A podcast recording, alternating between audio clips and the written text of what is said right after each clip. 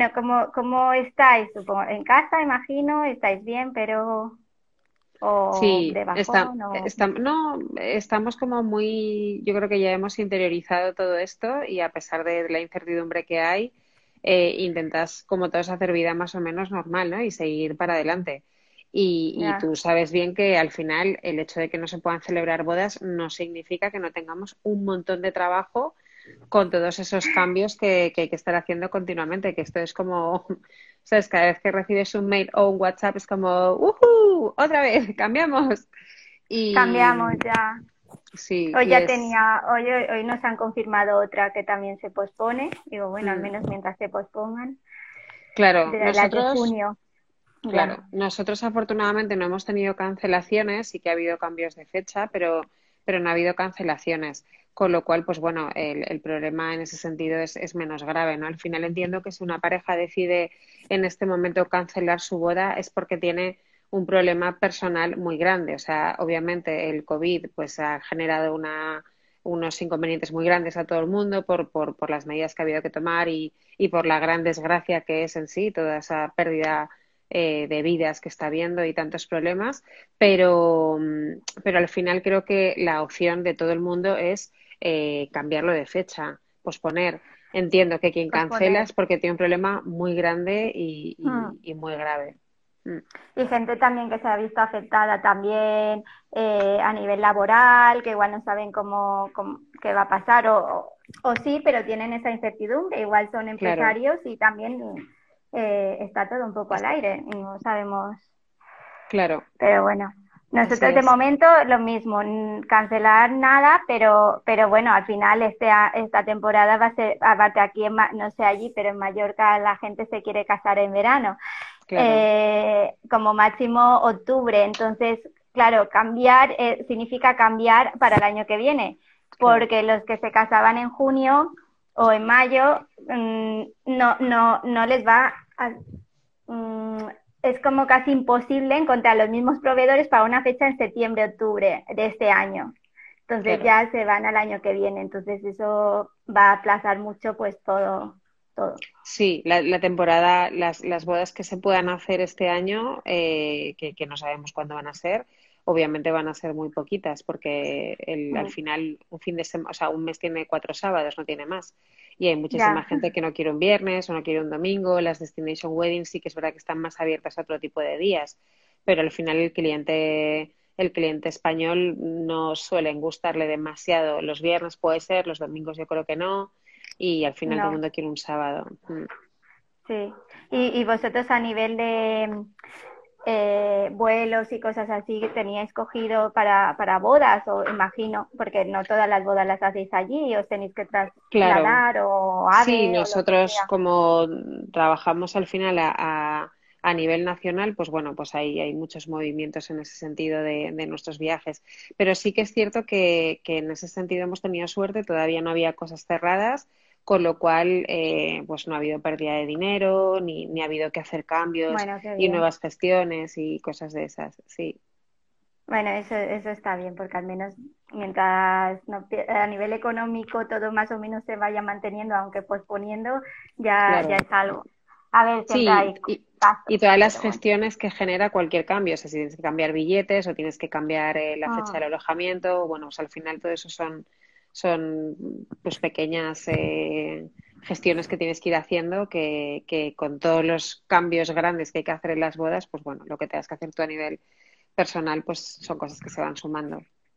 madre mía, porque ya vosotros ten- tenéis pensado más o menos una fecha de cuando creéis que... de- Nosotros, por ejemplo, pensábamos que igual finales de junio la defin- se podría hacer. Ahora estamos, ya que nos han dicho, bueno, tenemos una fecha plan B 2021, julio, esperemos que sí, ojalá, porque si no, Yo es que me siento totalmente incapaz de, de responder y de darle a nadie un- una Ya, fecha porque si lo observas, eh, las cosas cambian mucho de un mes para otro. Entonces, mm, si quien, si quien tiene la respuesta no se pronuncia, ¿cómo, cómo nos vamos a pronunciar los demás que no tenemos, que no tenemos esa claro, información de primera mano con, no sé, basta- basada en cosas que, que en información que realmente es veraz, ¿no? Y que no lo sé. Y luego es una situación tan extraña y tan complicada porque eh, creo que hay poca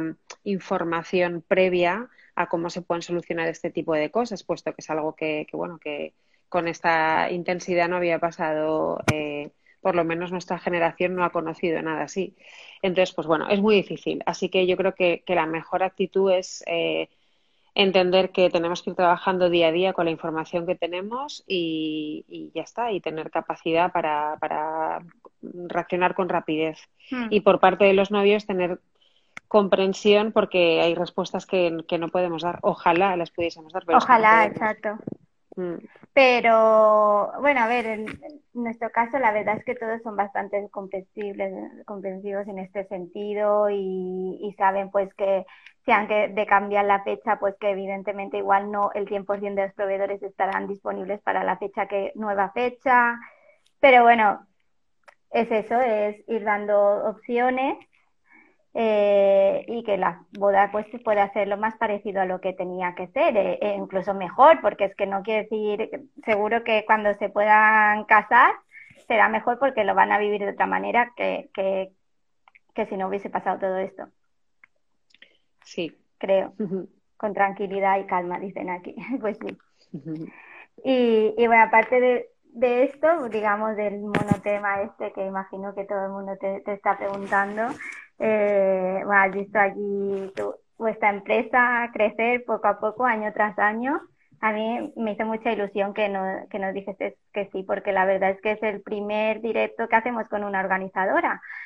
Y, y la verdad es que nos apetecía y dijimos, venga, vamos a pedir a, a los chicos de bodas de cuento y mucha ilusión, la verdad, porque para nosotros, bueno, para mí habéis sido un referente desde hace un montón de años. Sí, bueno, desde que, desde que abrí el blog, que fue en 2008, o sea, imagínate, o 2009, no sé. ¿Cuánto lleváis empezamos nosotros? Sí, sí, es justo en, en, esos años, ahí empezamos, sí. Jo, muchas gracias, de verdad, ¿eh? me, hace, me hace mucha ilusión que una compañera nos diga cosas así, ¿no? Y la verdad es que emociona mucho y cómo, cómo no iba a aceptar la, la invitación a vuestro directo, encantadísima. Bueno, hay, organizadoras que igual no la hubiesen aceptado, también te lo digo.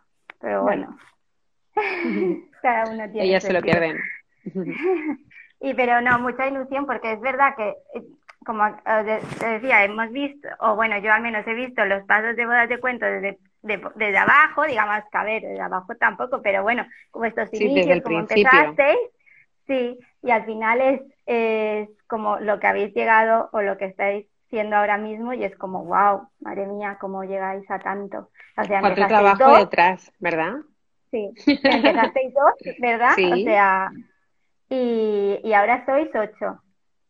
Bueno, sí, empezamos en... En, total, sí, todos los, todo el equipo. Empezamos José y yo, realmente empecé yo sola y José se fue incorporando un poco sobre la marcha y, y, luego Marina abrió la oficina, nos asociamos con Marina, abrió la oficina de Barcelona, se unió Ricky. Eh, y bueno, la última, la última incorporación fue, fue nuestra socia de Colombia, Alejandra. Y, y bueno, eso somos cinco socios, eh, tres oficinas, dos en España, una en Colombia. Y, y luego pues el resto del equipo que, que trabaja en cada una de las oficinas. Y luego aparte todo el personal que tenéis para las bodas, personal extra, imagino. Bueno, realmente nosotros eh, durante muchos años estuvimos trabajando, eh, hemos sido muy brutos y hemos trabajado eh, muy solos. Quiero decir, no sé, yo a veces veo fotos de, de otras bodas de wedding planners y hay como tropecientas mil personas de staff y yo digo, pero ¿qué hacen? O sea, cuántos millones de invitados hay en la boda, porque al final creo que hay que ser muy operativo, hay que cubrir bien todos los espacios y, todo lo que hay que hacer en la boda, pero también creo que un exceso de equipo da mala imagen, porque al final cuando no puedes hacer nada tienes que estar con los brazos cruzados. Y, y para mí, una wedding planner de brazos cruzados es la antítesis de lo que yo entiendo como, como el trabajo que hace una, una, no sé, una planner, una organizadora de bodas, porque tú lo sabes, o sea, no paramos un segundo durante toda la boda. Entonces, si, si llevas a una boda tantas personas que, que al final no hay claro, no hay trabajo que hacer porque está todo hecho, pues alguien tiene que estar como parado, ¿no? Pero bueno, sí, y luego nosotros tenemos la gran suerte de poder contar con nuestras alumnas de nuestra escuela para que hagan prácticas en, en nuestras bodas y conozcan así la realidad y el día a día tú sabes que no tiene nada que ver eh, la, imagen. Está muy bien. la imagen que se tiene de una boda desde fuera a vivirla dentro, ¿no? Y, y, y, bueno, y tener la oportunidad de formar parte también de, del equipo durante esa boda. Entonces, eh, bueno, ellas eh, participan en, en nuestras bodas siempre que nuestros clientes nos autoricen a ello y, y nada, y así tenemos un equipo, tenemos un equipo como muy potente en ese sentido. Y aparte, imagino que, que las chicas que, que, tenéis como de, bueno, de prácticas o que han hecho el curso y van a las bodas, también unos días antes o un tiempo antes estáis con ellas, les explicáis cómo funciona la boda y todo, ¿no? No es el plan el mismo día, la venís y... Un tiempo antes, un tiempo antes no, porque tú sabes que, que al final, o sea, con un buen briefing explicado en su momento. O sea, tienes que tener también como, como líder de ese equipo la capacidad de transmitir en un briefing eh, cómo es la boda, qué cosas hay que hacer y eh, qué cosas hay que tener en cuenta, ¿no?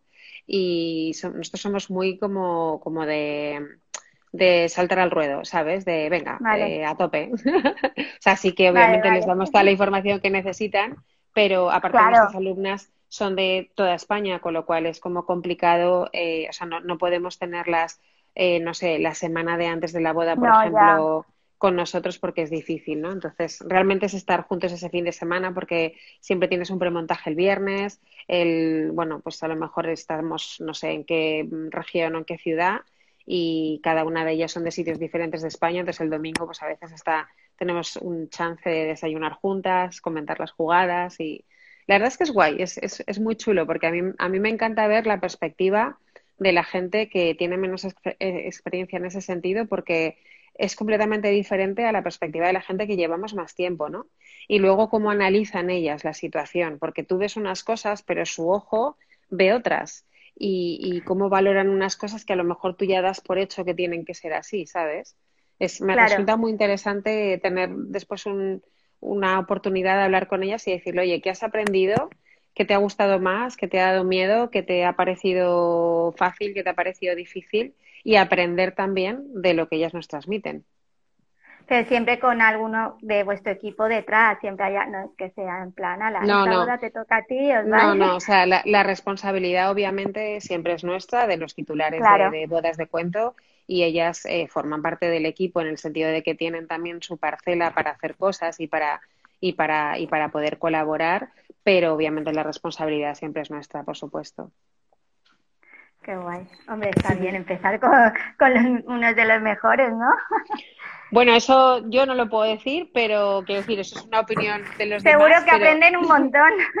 Yo cuando empecé habría, madre mía, habría, no sé, pagado, matado, whatever, por poder estar en la boda de, gente que me gustase su trabajo y, haber aprendido la realidad, porque no hay nada más real que, que lo que está sucediendo el día de una boda.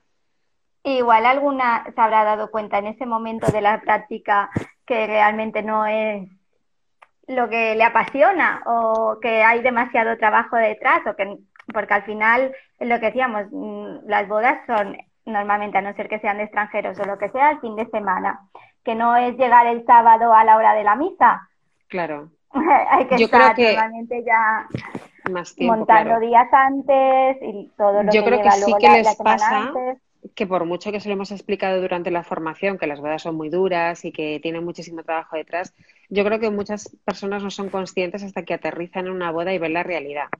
Pero eh, con ninguna de ellas, eh, y, he tenido la, oportunidad de, hablarlo con ellas, ninguna de ellas se va de esa práctica diciendo, buf, no me quiero dedicar a esto. Al revés. Ah, o sea, se van súper emocionadas, en plan de, si estos son las bodas de verdad, tengo todavía más claro que quiero ser wedding planner. Porque tú sabes que las bodas son maravillosas, aunque trabajes muchísimas horas y aunque tengas una responsabilidad muy grande, pero la, el chute de energía que te da una boda a nivel profesional, eso es maravilloso. Y la emoción. Y también cuando uno trabaja en lo que le gusta, como que no hay cansancio, ¿no? O bueno, a ver, luego lo notas cuando llegas a casa a las 3 de la mañana y te metes en la cama, lo notas. Pero durante la boda es como, buf, no puedo parar, no puedo parar, a ver. Exacto, sí. Pero es, es muy guay. Es, a ver, siempre y cuando las bodas salga bien, que es lo que, lo que intentamos, ¿no? Lograr que todo salga como, como se espera, pero incluso aunque haya cosas, siempre en una boda puede haber cosas de último momento o algún cambio o algún, algo que se haya complicado, pues también es guay poder superar eso y decir, pues, pues he tomado decisiones de último momento y ha salido bien y, y, que es lo importante, porque cuando las cosas van bien, todo es muy fácil. Exacto, pero para eso estamos, claro, para eso estamos nosotras al final, ¿no? Nosotros, ese es nuestro papel y nuestro rol, velar porque ese día todo salga bien y los, los inconvenientes que haya o los contratiempos que haya, resolverlos de la forma más rápida, más efectiva y, con, y con menos huella para, para lo que sea, ¿no? Si, no sé, pues cualquier cosa que suceda, al final eh, un poco la responsabilidad de solucionarlo recae en nuestras manos, aunque obviamente hay decisiones que tienen que tomar los novios y no podemos tomar por ellos, pero al final estamos para eso. Y, y, tú sabes perfectamente que en todas las bodas siempre pasa algo, quiero decir, cuando no es una cosa es mm. otra, varía el nivel de gravedad o el nivel de complicación, pero en todas las bodas siempre pasa algo. Entonces, bueno, ya sabes qué va a suceder, estás preparado, tienes tablas, si no las tienes, las irás adquiriendo con el tiempo y, ya está. Yo creo que con buena intención y con ganas todo se soluciona. Y, en cada boda, al menos siempre aprendemos algo. Total. Porque al día siguiente decimos, uy, esto lo habrá que tenerlo en cuenta para la próxima boda y luego la próxima boda, uy, ahora esto ya estaba solucionado, habrá que tener en cuenta esto otro. A mí hay una cosa que me encanta del aprendizaje cuando, cuando cometes un fallo o cuando sucede un error, eh, me encanta porque pienso que es una cosa que ya no me va a volver a pasar porque ya he aprendido esa mm. lección y ya he tomado nota. Entonces, hace mucho tiempo, eh, para que tampoco me frustrase equivocarme o cometer errores que todos los cometemos en, en nuestra profesión, eh, sea la que sea, o sea, eso es una realidad, me, o sea, entendí que tenía que aceptar esos errores, esos fallos como aprendizajes súper valiosos me iban a pasar más cosas, me podía equivocar más veces, pero ah. en eso ya no me iba a volver a equivocar porque ya había aprendido la lección. Así que si a alguien le sirve este tip, a mí me sirvió para dejar de, de sentir frustración eh, cuando, pues cuando me equivocaba en algo, ¿no? Bueno, es que al final todos somos humanos y también hay que tener en cuenta que una boda ya no es solo eh, el equipo nuestro, sino el equipo de, catering, de todos decoradores, eh, muchísimos proveedores. Un, montón de proveedores que están detrás, que encima todos son personas, todos se pueden equivocar, a un camarero se le pueden caer los platos, eh, no debería, pero se le pueden caer, es una persona igual que nosotros, somos humanos y, hay que tomar decisiones y, y buscar alternativas rápidas. Todo se puede, afortunadamente casi, casi, casi todo se puede solucionar. Sí, y también yo creo que también un poco depende de, de cómo estén los novios ese día. Porque hay novios que están tan happy que da igual lo que pasa, que seguirán estando happy, que están tranquilos y bien y que, y que bueno, y que ha pasado algo, bueno, ya está. Pero hay otros que son, que buscan el, más quisquillosos, que buscan el fallo, o el fallo, o, o lo que pueda pasar. Sí. Que no tiene por qué ser un fallo. Puede ser que basta que no sean las cosas como ellos esperaban en el sentido de que también hay un montón de invitados en una boda y no puedes pensar cada uno cómo va a actuar. Claro, yo creo que es muy importante. Los invitados también tienen sus planes.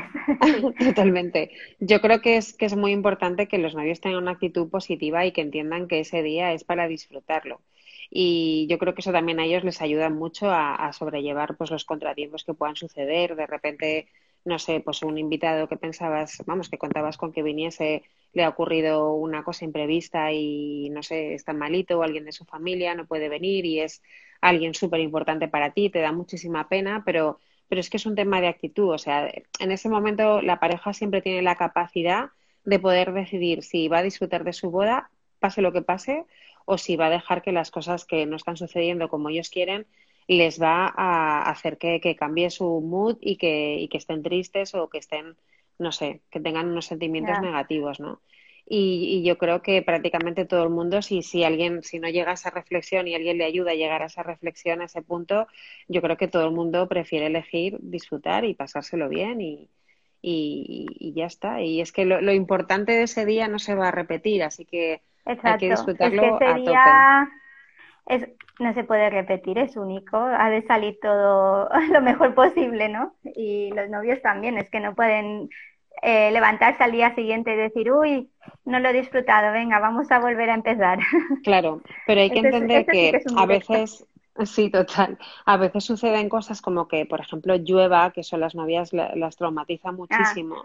Y, pero es que no puedes entrar en un bucle sin fin en el que y por qué y por qué ha tenido que pasar hoy y fíjate y no se van a, las cosas no se van a lucir igual y no, no puedes, o sea, yo creo que hay que permitirse eh, pues unos minutos o un tiempo de, de, poder sacar esa frustración y después hay que cambiar el chip y ya está, o sea, y, y hay que disfrutar. Llueva, haga calor, haga frío, eh, ya está, o sea, y mientras todo el mundo que esté allí esté bien, quiero decir, si alguien no ha podido venir, pues es una pena muy grande, pero mientras todo el mundo allí esté bien, si de repente un, no sé, un mechón del pelo se te sale de tu trenza o o sea, hay que también, yo creo que tenemos un trabajo muy importante que hacer como planes y es eh, explicarle a las novias especialmente que, que hay que relativizar y que lo importante es lo importante y que, no sé, tienen que relajarse y disfrutar porque además luego todo eso se nota en, las fotos, en el vídeo. Cuando una persona está tensa, está pensando, ay, la arruga del vestido, ay, no pasa, da igual, o sea, son cosas naturales, creo yo, ¿eh? Yo siempre digo, siempre digo que hay dos cosas. Una, lo importante, lo más importante y lo, que más te tendría que preocupar es que venga el novio o la novia. Ya si no vienen, ya tenemos un problema, pero si vienen, ya está. O sea, tú te quieres casar con esa persona, esa persona está allí, pues ya está. Y segundo, que digo, es verdad que en Mallorca, en teoría, tenemos una media de 300 días de sol. Entonces, claro, que tú te quieras casar en junio o en, en julio o en agosto y justamente te llueva ese día, es como en plan, ¿por qué me ha pasado a mí? Yo siempre digo, si realmente os preocupa tanto, tanto, tanto la lluvia, casaros en invierno. Porque en invierno no hay plan B, es el plan B es el plan A, con lo cual todo saldrá como tú tenías previsto. Casarte en invierno. Que en, en, invierno, si tú ya vas mentalizado que puede llover, que puede hacer mal día, no sé qué, entonces ya vas con esa mentalidad. Y si encima hace un diazo, es como, wow, ya te ya todo va súper bien. claro, es, como un extra. Sí, pero bueno, ya sabes que el, tema de la lluvia es algo que las, las preocupa muchísimo. Yo creo que a los chicos les, les, preocupa un poco menos.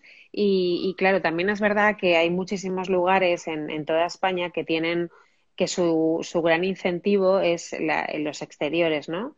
Y, bueno, y esos lugares maravillosos que tenéis en Mallorca, que son espectaculares y que están diseñados para disfrutar en el exterior. En los interiores, al final, son, claro, son menos atractivos o, bueno, no, no, apetecen tanto, ¿no? Y al final, como que llevas allí la, la parte de la fiesta, porque no se pueden hacer en, no puedes tener música a partir de cierta hora en exterior y tal. Entonces es como, bueno, nos metemos aquí en la gruta, eh, luces de disco y ya está. Y es el único, la, el único espacio cerrado en el que queremos estar. Entonces, ese es el gran problema que tenemos aquí, ¿no? Que al final proyectamos las bodas muy, muy en el exterior. Y, y, hay, y, hay, como mucha reticencia a todo lo que sean espacios cerrados y tal. Pero mira, por ejemplo, nosotros en, en, Colombia, las bodas de allá, Bogotá, las que, las que hacemos en la capital, en Bogotá tienen algo que llaman, eh, creo que le llaman cielo, cielo quebrado, creo que le llaman. Ellos tienen casi siempre un clima eh, fresquito, eh, cielo muy nubladito, llueve con bastante frecuencia, entonces allí apenas tienen espacios exteriores donde hacer bodas, prácticamente todo es interior. Y allí y en muchas partes de Latinoamérica, claro, están preparados, están mentalizados y luego me parece maravilloso porque lo que han desarrollado es unos sistemas a nivel de decoración y de diseño que lo que hacen es tener más capacidad de transformación de espacios de la que tenemos nosotros, porque nosotros contamos con los exteriores, que ya son divinos, pero cuando tú hmm, tienes que trabajar Claro, cuando tienes que trabajar en una superficie cerrada, que es un cubo, eh, o te buscas la vida y haces cosas chulas, o siempre acabará apareciendo la misma habitación boda tras boda, el mismo salón boda tras boda. Entonces, pues bueno, eh, yo creo que en todos los países acabamos desarrollando técnicas diferentes para, para poner en valor eh, lo que tenemos en los espacios. Es que allí el tema de la decoración es, es como, le da un montón de importancia, yo creo, es Increíble. Es y es muy top, o sea, es que son cosas que son montajes que aquí en España no ves. No. No sé si es por, bueno, no ves tanto. No sé si es por, supongo que a nivel de presupuesto también. Hay muchos factores que, que, influyen en eso. Eh, a, mí es un tema que me apasiona, siempre me ha apasionado ver las diferencias que, que hay entre Latinoamérica y, Europa en ese sentido, ¿no? A nivel de decoración de eventos. Y bueno, ya sabes que hace muchos años que, vamos allá a diferentes países a dar conferencias y, mm, hacer cursos también. Y, cada vez que vamos, eh, me encanta aprender. Mira, nos dicen de qué país están hablando. De Colombia. Estoy hablando de Colombia, en concreto de Bogotá. Em, entonces, cada vez que voy a cualquier país de Latinoamérica, me encanta charlar con nuestros compañeros de allá y nuestros amigos para que me cuenten cómo hacen ellos eh, esos montajes. Y de hecho, hemos tenido la oportunidad de estar en alguna boda de compañeros. Es espectacular. O sea, hay tantas personas eh, trabajando, porque claro, aquí bodas con, menos eh, complicación a nivel de decoración, pues las, resolvemos de una manera, pero allí hay personas y personas y personas que dices, pero, pero ¿cuántos estáis aquí montando? Por Dios, es increíble. Entonces, se, unen muchas cosas. Presupuestos muy altos, ciertamente. El precio de las flores mm, en general, no en todos los países, en algunos países las flores de en Latinoamérica son muy caras, muy costosas, pero em, en otros países. Pues nadie lo diría.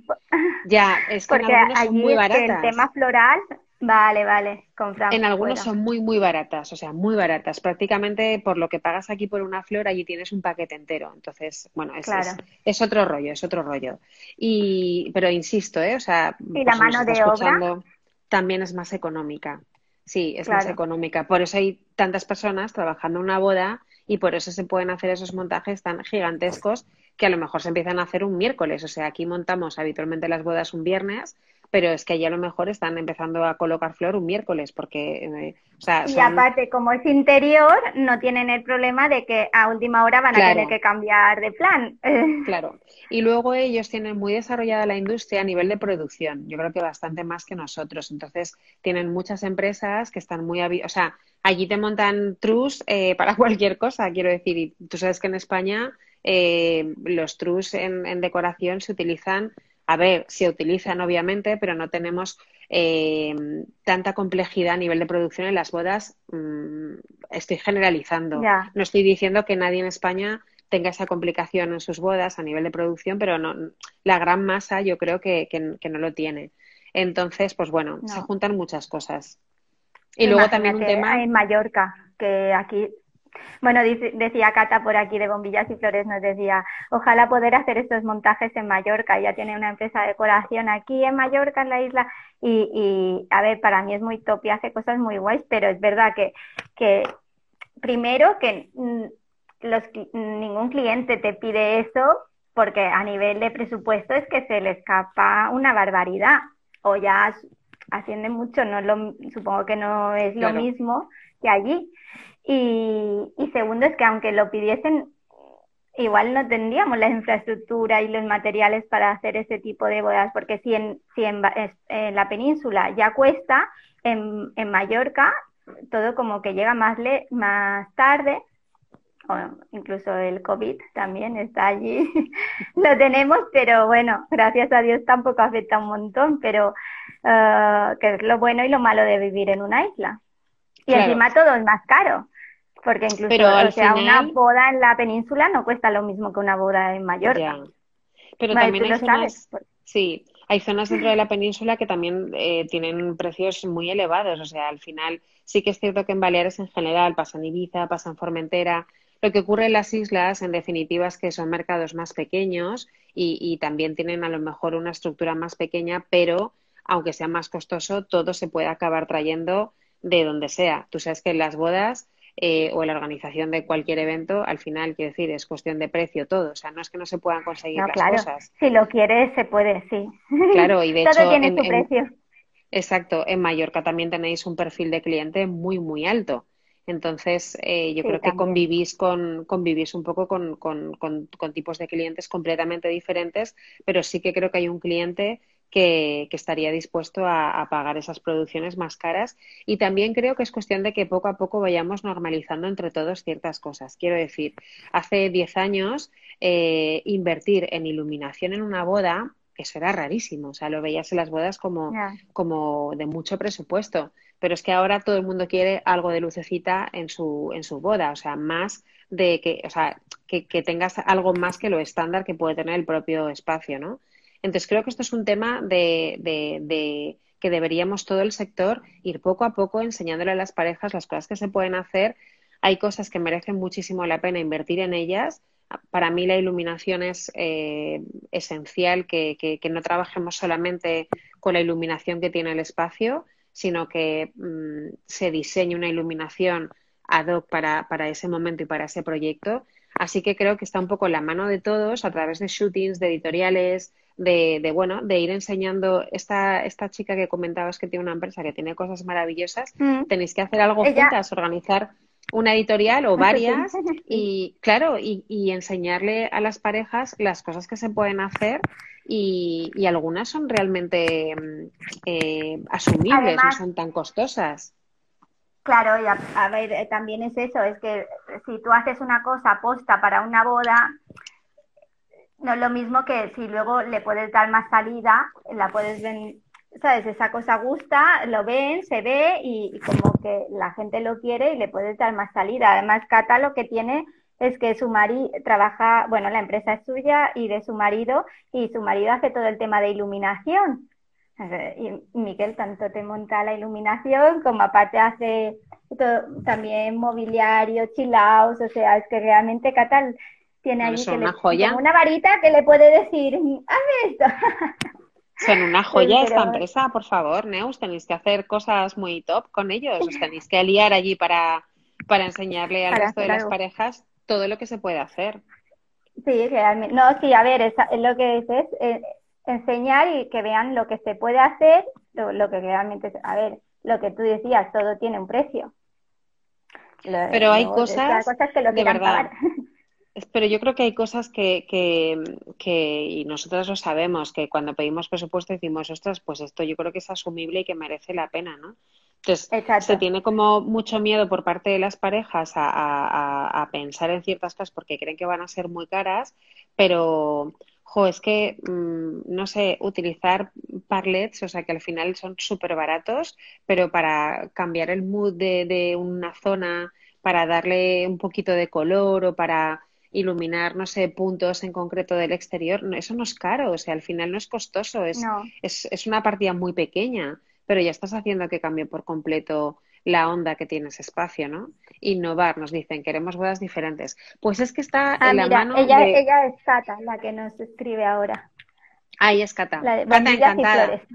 Luego voy a cotillear en, en vuestro Instagram que tenéis por ahí.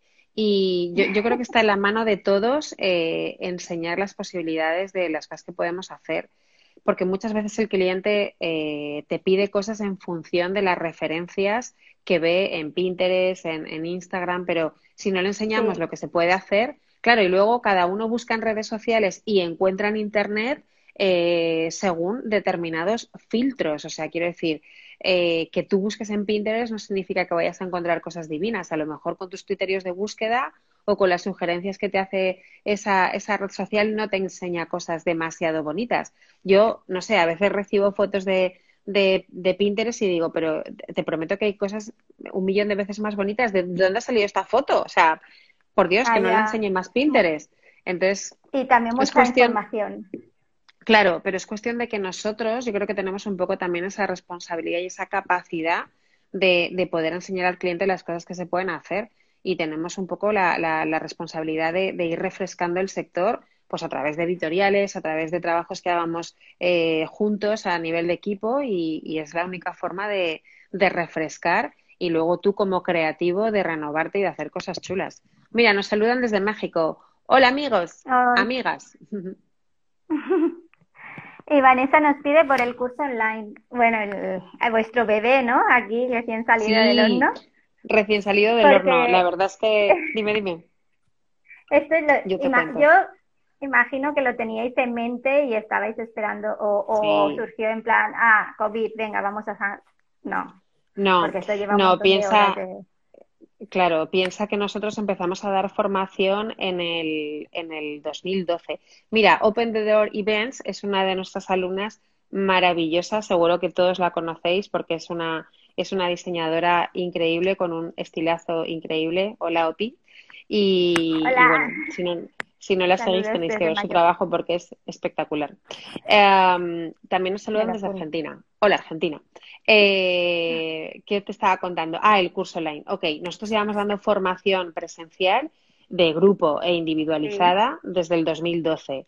Entonces, hace mucho tiempo que teníamos este proyecto en mente y, y, lo habíamos empezado a desarrollar, pero bueno, tú sabes que al final el día a día de las bodas y temporada tras temporada hace que, tengas tanto foco en, ese trabajo que no puedas desarrollar otra serie de proyectos, ¿no?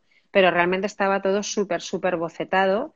Eh, íbamos a lanzarlo, no recuerdo exactamente para qué mes estaba planteado, íbamos a lanzarlo como este, este invierno o bueno, no sé, hace unos meses. Eh, sucedió otra cosa que nos trastocó los planes, que no fue eh, todo este tema del COVID y, lo tuvimos que posponer pero, pero bueno, finalmente dijimos ahora, o sea, ahora es el momento, ahora, disponemos, sí, ahora disponemos de tiempo. Y luego por otra sí, es que parece que lo habéis hecho aposta. Total, o sea, es que surgió así. Porque además eh, ahora, claro, la gente no puede hacer el curso presencial, con lo cual, exacto, no sé, imagino que, que gente también está en su casa, eh, con más tiempo libre, eh, incluso gente que igual o, se ha quedado sin trabajo o, o le han reducido la jornada o lo que sea y desde es que es el mejor momento para, para todos ahora. En este claro, yo creo que siempre cuando quieres ser wedding planner y cuando esto ha pasado por tu cabeza en algún momento de tu vida, tienes ahí como una cosita, como una espinita clavada, ¿no? Como quiero saber realmente cómo es esto y si, y si esto puede ser para mí, ¿no? Y, y al final yo creo que esto sucede en, en, momentos vitales eh, particulares de, cada uno y, bueno, y, puede coincidir que justo en, esto, en esta locura que estamos viviendo, pues eh, sea uno de los momentos vitales importantes de muchas personas que deciden eh, emprender un nuevo futuro, exacto, cambiar de profesión y hacer lo que realmente sueñan con hacer. En nuestro caso, sí que es verdad que para, que para poderlo lanzar al mercado, en nuestro caso ha ayudado mucho que tenemos ese background de, ocho años dando formación presencial y, bueno, o sea, al final el formato online no deja de ser un formato diferente, pero es que tiene toda la esencia de esa formación que llevamos dando ocho años, ¿no? Entonces, pues bueno, vamos a cambiar el, el tú a tú por, por, por vernos a través de una pantalla, pero bueno, está todo ese, todo ese conocimiento de la empresa eh, va a estar en el formato online. O sea, que, sí, porque también he visto, estuve cotillando, sé, sepas. Y también he visto que, por ejemplo, los. Pues, eh, que una vez a la semana o algo así os conectáis ¿no? Ese clase virtual o algo así, habla virtual. Eso es. El curso realmente dura cuatro semanas. O sea, hemos, eh, el temario está separado en, en, en, cuatro semanas. Entonces, cada lunes liberaremos el módulo que corresponda con, el, con su temario correspondiente. Liberaremos también, bueno, los vídeos, los ejercicios que pongamos, el material que se podrán descargar, etcétera. Y todos los viernes de esas cuatro semanas haremos un webinar en directo para que todas las alumnas os pregunten y alumnos todas las dudas que tengan.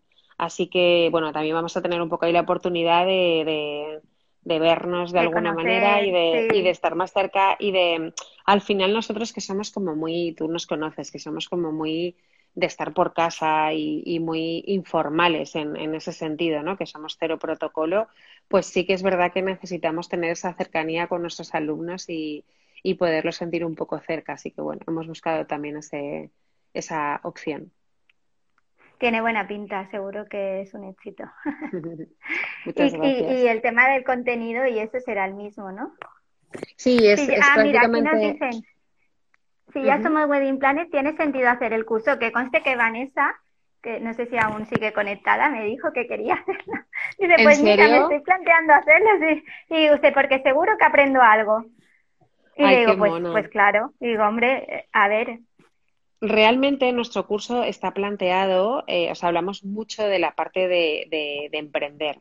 Y, tocamos ahí temas que son, creemos, súper importantes para, o sea, al final ser wedding planner no es solamente saber coordinar una boda o saber ejecutarla o, saber eh, organizarla.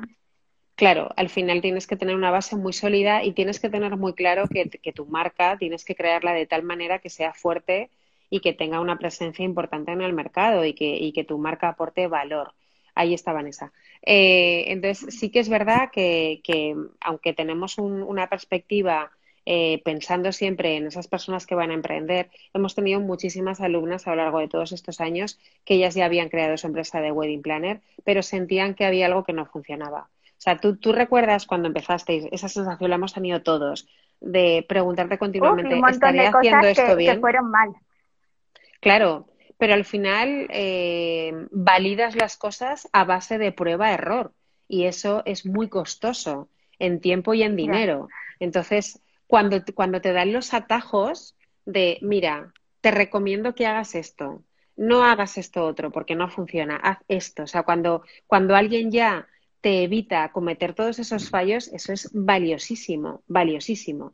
Y luego también yo creo que es muy importante eh, y creo que es muy enriquecedor conocer los procesos y, las, y las pautas de trabajo de otros profesionales, porque al final pensamos que todos hacemos las cosas iguales, pero no. O sea, también es cierto que la experiencia que tenemos, son 10 años ya haciendo bodas, hemos hecho, entre todos los miembros del equipo, hemos hecho 500 bodas, entonces ya Uf, hemos visto de todo y han pasado mil cosas y hemos, y hemos tenido también la oportunidad de, durante estos 10 años, ir mejorando nuestros sistemas de trabajo, que creo que eso es importantísimo en cualquier empresa. Tú empiezas a trabajar con un método, un sistema, pero también lo tienes que validar eh, para saber si funciona y lo tienes que perfeccionar, porque todo se puede perfeccionar.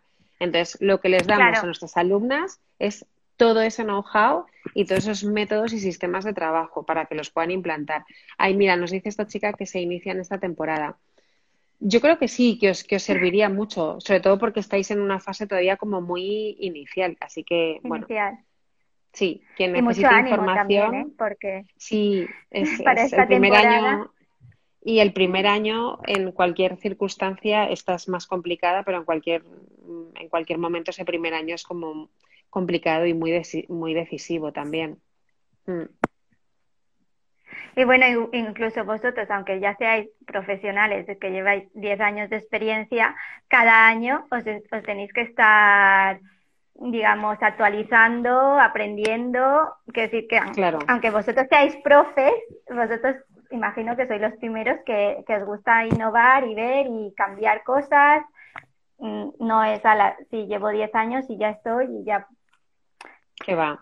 Yo, yo, siempre, yo siempre pienso que, que, no sabemos nada, que cada día es un nuevo día para mm. aprender y, y, que después de cada temporada tienes que hacer autoanálisis y saber que, en qué cosas eh, puedes mejorar y, y, qué cosas para el año que viene te planteas hacer de otro modo para, para dar un servicio todavía de mayor calidad o, o, ajustándote más a lo que quieren tus clientes, ¿no? Porque al final es muy importante escuchar al mercado y escuchar lo que te piden. Tú puedes pensar que tu forma de trabajar está fenomenal, pero a lo mejor tu cliente, tus clientes en general, te están demandando algo diferente que tú no estás sabiendo darles.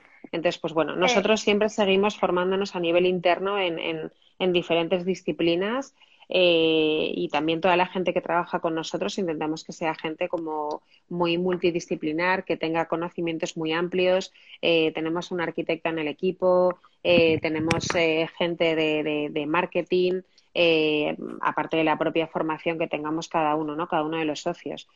bueno, Marina acabó un máster hace súper poco tiempo, no, no recuerdo cuánto tiempo fue, o sea, no dejamos en ese sentido de formarnos para ser mejores eh, empresarios y mejores wedding planners.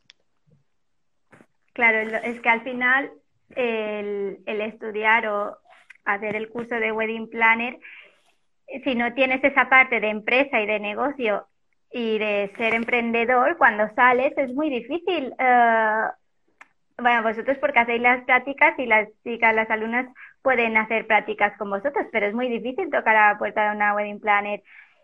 Más que nada porque en Mallorca, por ejemplo, también las empresas de organización de bodas son pequeñas. En el sentido son cuatro o cinco personas, tres, como mucho dos. nosotras somos dos y, y, de dos hay un montón. Y algunas serán más, claro, hay algunas que, que sí, que son más, pero mm, no es eso que digas, Buah, es que necesitan 20 personas cada temporada. Ya, claro, es que muchas veces desde tu empresa dar la oportunidad de que alguien trabaje contigo para que también se pueda formar es muy difícil. Luego la realidad, y esto hay que decirlo porque esto es real, eh, muchísima gente no quiere que, sepan cómo trabajan dentro de su empresa, no quieren compartir esa, esa información y bueno, es muy respetable. Pero ya no es, el, ya no es la, la, propia gestión o, la propia ejecución de una boda, sino que en, en, en, el momento en el que estamos, en el que las redes sociales, Instagram está inundado de cuentas que muchas veces no sabes si son de inspiración, si, si o sea, no sabes muy bien si es un profesional o es alguien aficionado. Entonces, tienes que tener una marca muy sólida. Claro, tienes que tener una marca muy sólida, saber proyectarla al exterior y, dejar muy claro cuál es tu propuesta de valor para que, para que te contraten a ti. Y hay que hacer una, una labor y un trabajo muy importante de comunicación. Entonces, a veces yo creo que a la gente que está empezando en el wedding planning le obsesiona eh, saber cómo se coordina una boda o saber cómo se hace un timing, obviamente es muy importante, pero es que antes de eso hay muchas cosas muy importantes que se pasan por alto. Y si no tienes una buena base, eh, es muy difícil que ese proyecto al final tenga éxito. Interesante. no, y aparte lo que, lo que me decías de que, o sea, a ver, al final vosotros sois una empresa que podríais dedicaros solo hacer bodas y os saldrían pues genial y tendríais un montón de trabajo como estáis teniendo, pero sabéis que os habéis abierto y habéis decidido compartir esa, esos conocimientos y enseñar a, otra, a otras futuras wedding planners.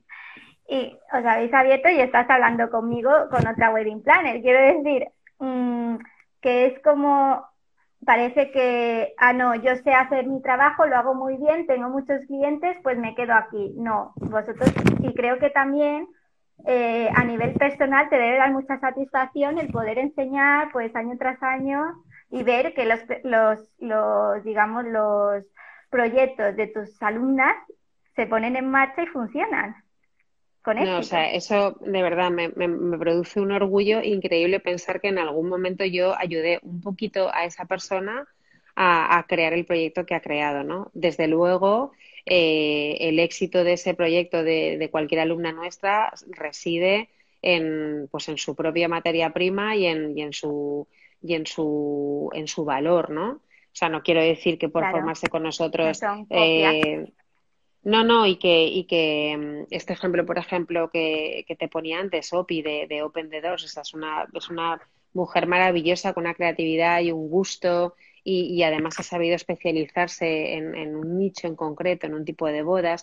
Entonces, eh, yo creo que a Opi en su momento le ayudamos mucho eh, pues a vislumbrar un poco el camino para, para crear la empresa y para desarrollarla, pero por delante va su arte y, la, y su creatividad y su, y su talento.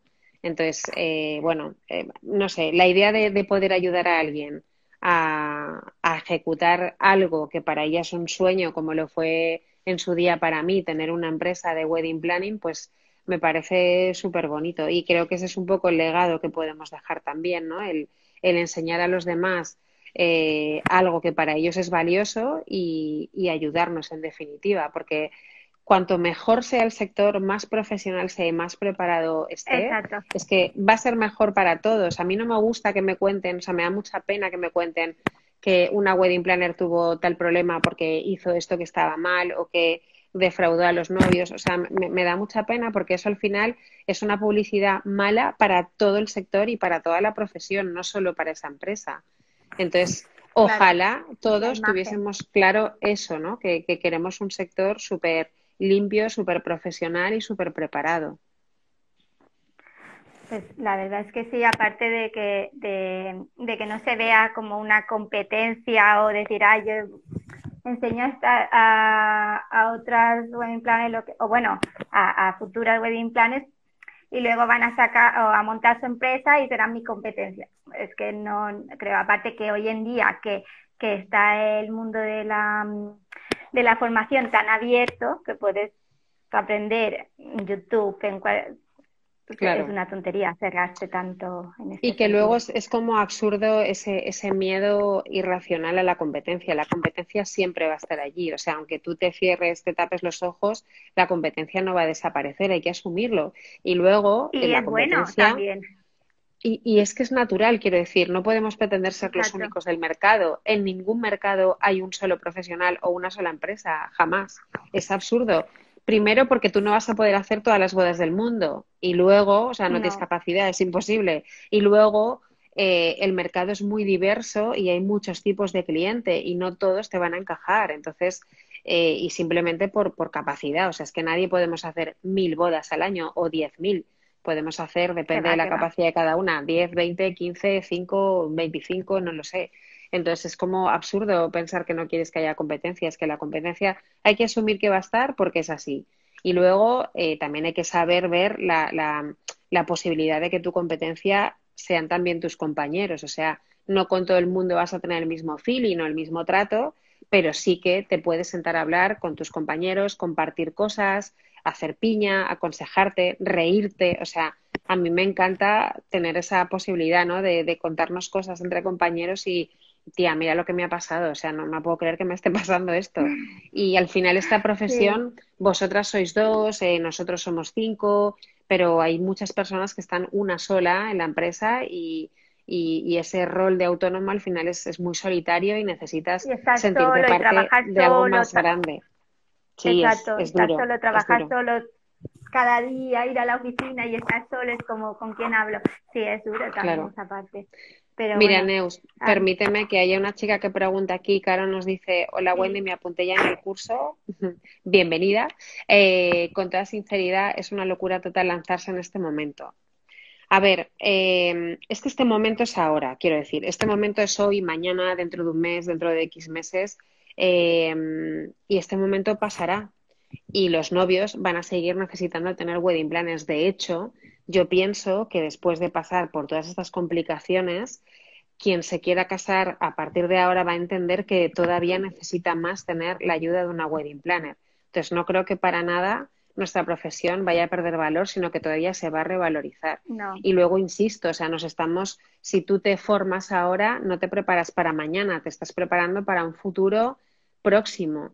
Y, y, hay, y, hay, que, y hay que estar preparado y hay que, o sea, aunque haya crisis, no se deja de emprender.